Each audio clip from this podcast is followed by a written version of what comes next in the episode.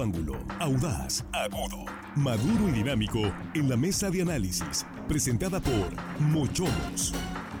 Disfruta de una increíble gastronomía con excelente servicio. Los mejores cortes y mariscos en una sofisticada versión sonorense. Prueba el buñuelo de camarón, salmón al chipotle dulce y exquisito ribeye. Restaurante Mochomos Culiacán. Enrique Sánchez Alonso 2372 Norte. Reserva al 6671 146 6622.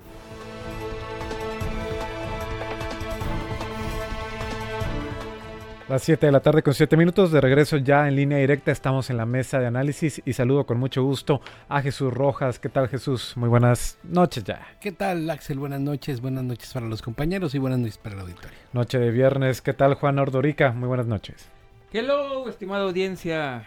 Ya es viernes, hagan lo que quieran y un abrazo y felicitaciones para Víctor Torres y su familia y su hijo por la graduación. Así es, extendemos una felicitación. Felicitaciones a Víctor y a su hijo Victorín. Que así es que hoy tuvieron festejo, graduación. Eh, Armando Ojeda, ¿qué tal? Muy buenas noches. Así es, me sumo a la, felicitación para la familia Torres Domínguez, que viene. Felicidades a Víctor Junior. Y bueno, buenas tardes, buenas tardes, noches, compañeros. ¿Listo para empezar, Axel? Vamos a entrarle lleno al tema porque ayer inició el periodo vacacional en Sinaloa. Eh, están felices seguramente los estudiantes. No sé si los padres de familia tanto, porque siempre se les complica más cuando no están los niños en la escuela, sobre todo a los papás y mamás que tienen que trabajar. Pero los que tampoco deben de estar felices, al contrario, deben, están bastante preocupados son los maestros, los directores, porque siempre en esta época, pues, eh, arrecian los robos, Jesús, ¿y quién va a cuidar de los planteles? Esa es la gran pregunta. Sí, ¿quién va a cuidar de los planteles y quién va a cuidar de los menores, aquellos que pues, los papás tienen que seguir trabajando? Mira, yo creo que es siempre una felicidad terminar un curso escolar, terminar un año eh, como estudiante. sí, como estudiante, por supuesto. Algunos ya que van a pasar de la secundaria a la preparatoria o de la primaria a la secundaria, de la preparatoria a la universidad, siempre es un gusto. Pero bueno, la verdad es que esto también trae consigo pues un periodo vacacional que generalmente deja a muchos padres de familia sin, sobre todo a los más pequeños, sin tener en dónde dejarlos. Hay pocas actividades, digamos, eh, que en, la ciudad para poderlos ocupar en tiempo productivo. Este, y bueno, eh, ese, es un, es un tema por un lado.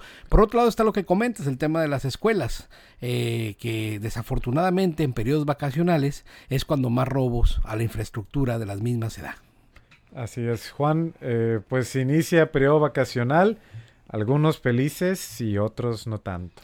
Estamos viendo las redes sociales llenas de grabaciones. Ayer me tocó a mi hijo la misa, el martes le entregué papeles de él, así que también le mandamos un abrazo a Max.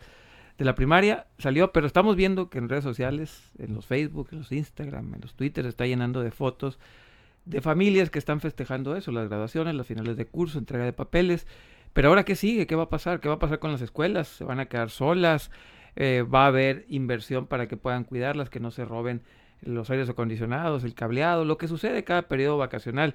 Y la otra, los niños. Hay opciones que está presentando el, sector público. El sector privado tiene una infinidad de, actividades. Hay, hay campamentos, hay deportes, hay muchos clubes que están ofreciendo actividades pero el sector público que está haciendo, por ahí me tocó ver el zoológico que está lanzando una eh, Culiacán aquí, una convocatoria para un campamento de verano, pero fuera de eso no me ha tocado ver en otros ayuntamientos qué están haciendo los ayuntamientos para ofrecer espacios a los niños. Yo creo que es una buena oportunidad para innovar y crear. Creo que el Parque 87 también aquí en Culiacán está ofreciendo eh, cursos de verano, pero yo creo que sí los ayuntamientos de los 18 municipios tendrían que comenzar a preocuparse por eso porque los salen de vacaciones los niños, pero los papás no, tienen que seguir trabajando. ¿Qué va a pasar con los niños? Bueno, siempre eventualmente las calabazas se acomodan, pero bueno, ¿cuál es la oferta que está entregando el sector público para estos niños que se van a quedar sin hacer nada en verano? Es la preocupación de los padres de familia. Armando, un primer comentario. Me estaba poniendo un poco nostálgico ahorita recordando. Ah, eh, la, época escolar. Sí, qué emocionante. Bueno, yo no sé si, ahora sé igual la emoción tan grande cuando terminábamos el ciclo. Eh, porque salíamos eh, en mi época en junio y volvíamos en septiembre. Era, largo el periodo. Casi tres meses. Sí, era, era muy largo el periodo de vacaciones. La verdad era una emoción muy grande. Este, buscando las boletas, a ver si, si no figuraba por ahí una R roja, la ponía el que reprobaba. Ah, porque antes se reprobaba también. Ahora hay alternativas para los niños que se recuperen en vacaciones. Pero bueno, mira, eh, un poco actualizándonos. En estos momentos, de acuerdo al dato que yo encontré ahí de la CEPIC, son 5.259 planteles educativos en nivel básico. En todo el estado. En todo el estado de Sinaloa. Y creo que alrededor de más de 3.000, por ahí 3.000 eh, planteles eh, están eh, pues con, buena, con carencia importante en su infraestructura. agua potable, luz eléctrica, sanitarios y techos están requiriendo pues atención inmediata y oportuna. Y yo creo que esta época en que los planteles quedan solos es cuando deberían de pues ponerse en práctica algunas eh, estrategias, hacer algún diagnóstico de lo que está el estado en que se encuentra la escuela, las necesidades, porque en esta época cuatro grandes enemigos de las escuelas se presentan. ¿eh? Em, estamos entrando. ¿Cuál es? Pues el abandono que queda en las escuelas, la soledad que las invade, las lluvias, los aires aciclonados que, de la época, los vándalos, ladrones, y bueno, eh, esa gran amenaza de los eh, depredadores de las escuelas, los ladrones, los eh, que no solo que vandalizan algunos detalles menores, sino que también equipos hasta de aires acondicionados, les roban equipos de cómputo, etcétera. Algo tiene que ser, ojalá que implementen algún operativo importante de vigilancia, tanto padres de familia como autoridades y el propio, los propios ayuntamientos, la CEPIC, porque sí es importante no dejar solo las escuelas en esta época. Así es, de hecho la, la CEPIC sí lanzó hace unos días un operativo, una campaña para, eh, digamos, evitar en la medida de lo posible estos robos. Creo que eh, eh, podemos organizar así la mesa, creo que en esta primera vuelta coincidimos que hay dos preocupaciones principales en, en este periodo vacacional relativo a la cuestión educativa. La primera es qué va a pasar con las escuelas y los robos, y la otra es dónde dejan a los menores, eh, los padres de familia. Hablando en particular de los robos, Jesús, hace unos días la titular de la CEPIC, Graciela Domínguez, informaba de la implementación de este programa La Escuela es de Todos, la cual básicamente consiste en capacitar a los maestros y directivos de los planteles para utilizar la aplicación SOS Ciudadano de la Secretaría de Seguridad Pública y en caso de presentarse alguna situación delictiva, activar el botón de emergencia. ¿Cómo ves tú estos operativos y estrategias? Sí, yo creo que está muy bien, nada más que los profesores también salen de vacaciones y pues tienen Claro, no pueden estar pendientes todo el tiempo, ¿no? Pero a lo mejor sí los padres de familia, la mayoría de las personas que tienen a sus hijos son en escuelas que están en el entorno eh, de la colonia, pues entonces en la colonia yo creo que puedes hacer un esfuerzo para estar al pendiente respecto a tu escuela, porque además es la escuela donde van tus hijos. También estaría bien capacitar a los padres de familia en esta aplicación que es de uso común, es decir, cualquier persona puede bajar el SOS o llamar al 911 si ve que hay algo irregular pues en las inmediaciones, nada más que pues desafortunadamente los zampones no están robando a la luz del día, generalmente se meten por la madrugada y bueno, la verdad es que también aquí valdría la pena pensar en alguna estrategia, ya de una vez lo habíamos comentado en esta mesa, para poder apoyar a alguien, la misma comunidad que se quede a velar, porque mira, si te roban una parte del cableado, de la tubería o de los aires acondicionados, cuando regreses de vacaciones de verano sigue el calor y de nuevo van a poder volver. Y ya, nos, y ya definitivamente pues ya hemos visto lo que pasa en escuelas con estos calores sin aires acondicionados. Juan, ¿cómo ves estas estrategias implementadas por la CEPIC? Pues vamos a ver si funcionan. al final del día los datos duros van a saber vamos a saber con cuántas escuelas fueron vandalizadas, robadas. 856 mil alumnos salen de vacaciones. Ah, otro, ¿qué es lo que sucede también en estos meses? La economía en algunas actividades cae y se desacelera. Porque como, por ejemplo las papelerías. Papelerías, el tiendas de ropa por los uniformes, pero obviamente luego se, eh, reactiva. reactiva, pero sí cae un poco esto, la, las tienditas de las escuelas, personas que viven alrededor de la economía de las escuelas antes de la entrada, la salida, también es, empiezan a, a detener sus actividades. Estas personas dos o tres, bueno, no, dos o tres meses, uno o dos meses quedan un poco desprotegidas, pero bueno, al final del día cíclico saben perfectamente que la actividad escolar así es y hay que esperar, insisto, que las autoridades den algún tipo de opción para que los jóvenes y niños, no nada más los niños, los jóvenes también tengan alguna actividad, porque imagínense un mes y medio ahí en la casa metidos a los plebes, pues sí también está medio complicado. Un mes y medio, casi dos, casi dos meses, porque el regreso o el inicio del próximo ciclo escolar está eh, pactado, programado para el 28 de agosto. Eh, es decir, quedan algunos días de entrega de papeles, exámenes, pero realmente ya no están yendo a clases, así que casi dos meses. Leve lo metí en un campamento de verano. Para que... Sí, bueno, no queda de otra. Armando, ¿cómo ves estos operativos? ¿Van a funcionar o no? Pues mira, este, decir si van a, eh, funcionar o no, pues sería aventurado, ¿verdad? también de, decir, no, no van a funcionar, pues desacreditar anticipadamente a priori a los policías. O la, no, eh, ojalá, ojalá que funcionen y ojalá, yo creo que el llamado es a la conciencia de los vecinos. Eh, yo no sé qué tan profunda sea el sentimiento y el amor a las escuelas de, de algunos eh, jóvenes principalmente, que son los, los, que se meten a robar este, a sus planteles, pero sí hacer conciencia a los padres de familia de esos jóvenes. Saben perfectamente cuando el hijo va a vandalizar o encuentra, le roba algo a una escuela. Robarle algo a una escuela es prácticamente pues robar, golpear a la educación, golpear a los propios vecinitos, a los niños que van ahí a sufrir las consecuencias. De por sí la pandemia dejó secuelas graves en la infraestructura de las escuelas. La, pandemia, esos dos años eh, de abandono de las escuelas se deterioraron muchísimo y no, no, ha, no ha sido suficiente el apoyo, incluso pues el gobernador aportó creo que una hizo una aportación de 100 millones extraordinarios para apoyo de la infraestructura educativa eh, a raíz de las grandes necesidades, pero es insuficiente porque son muchísimas, muchísimas las escuelas con grandes necesidades y si le aunamos a que van a ir a vandalizarla, a robarle lo poco que tiene en bienes, en servicios, pues bueno, ¿a dónde vamos a parar, como dice la canción?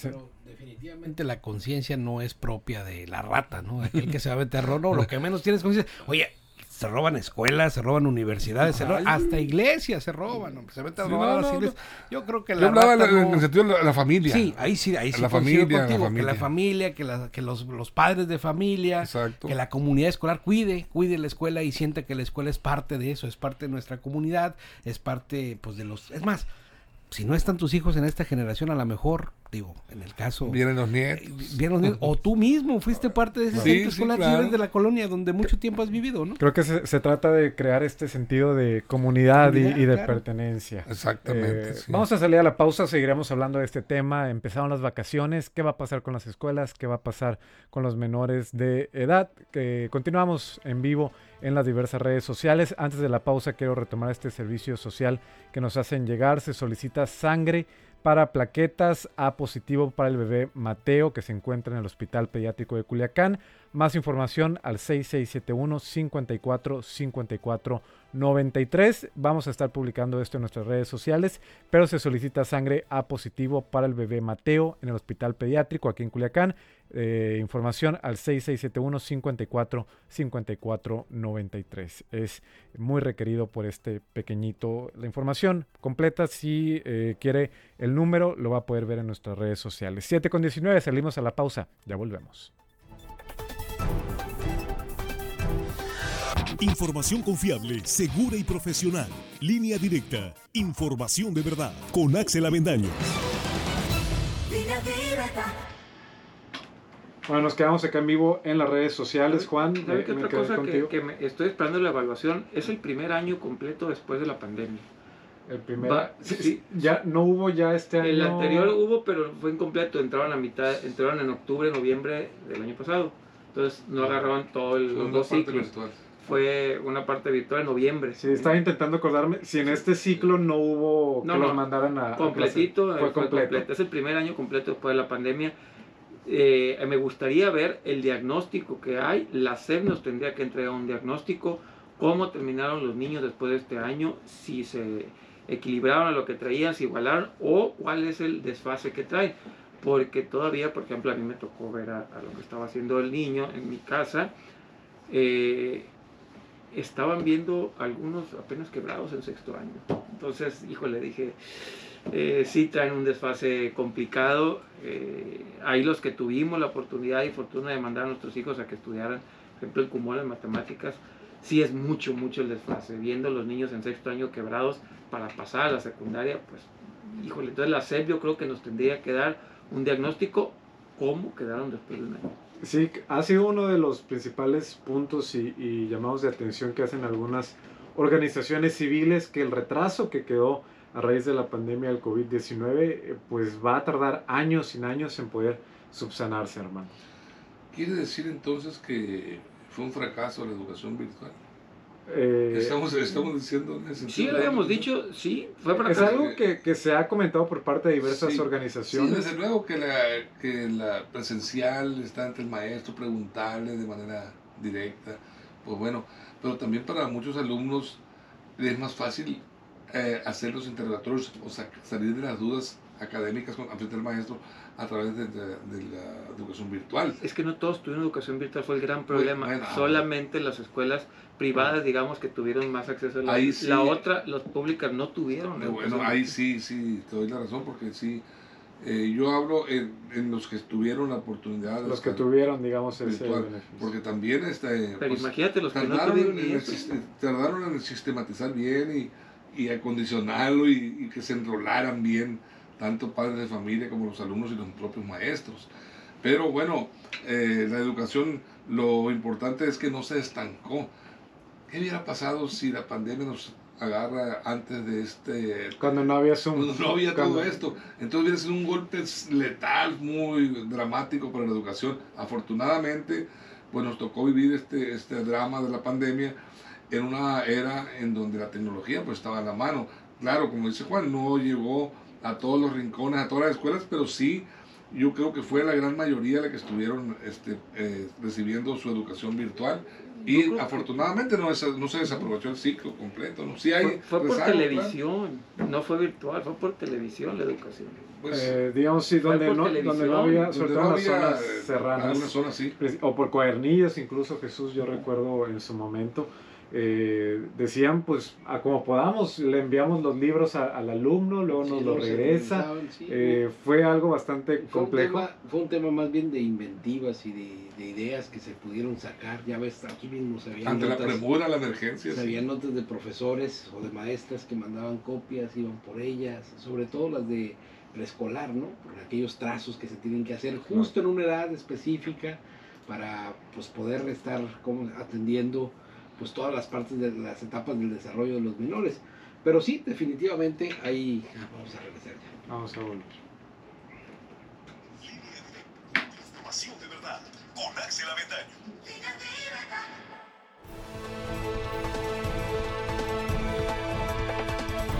Las 7.24 de regreso ya en esta mesa de análisis de línea directa, ya casi con el tiempo encima vamos a cerrar con una participación más para tener tiempo de las recomendaciones y nada más eh, preguntar, eh, me quedé contigo Juan, este tema de los cursos de verano, eh, qué hacer los padres y madres de familia, porque la preocupación de muchos y muchas es dónde voy a dejar a mis hijos, a mis hijas en estos casi dos meses de vacaciones. Si tienen la oportunidad, yo metería a los hijos al- a tratar de, más que cursos eh, deportivos y eso, que qué bueno que lo hagan también, pero traten de meterlo a cursos académicos, porque sí, traen un- lo decíamos en el corte, todavía después de un año que regresamos de la pandemia, estamos cumpliendo un año de ciclo escolar completo, todavía hay rezagos.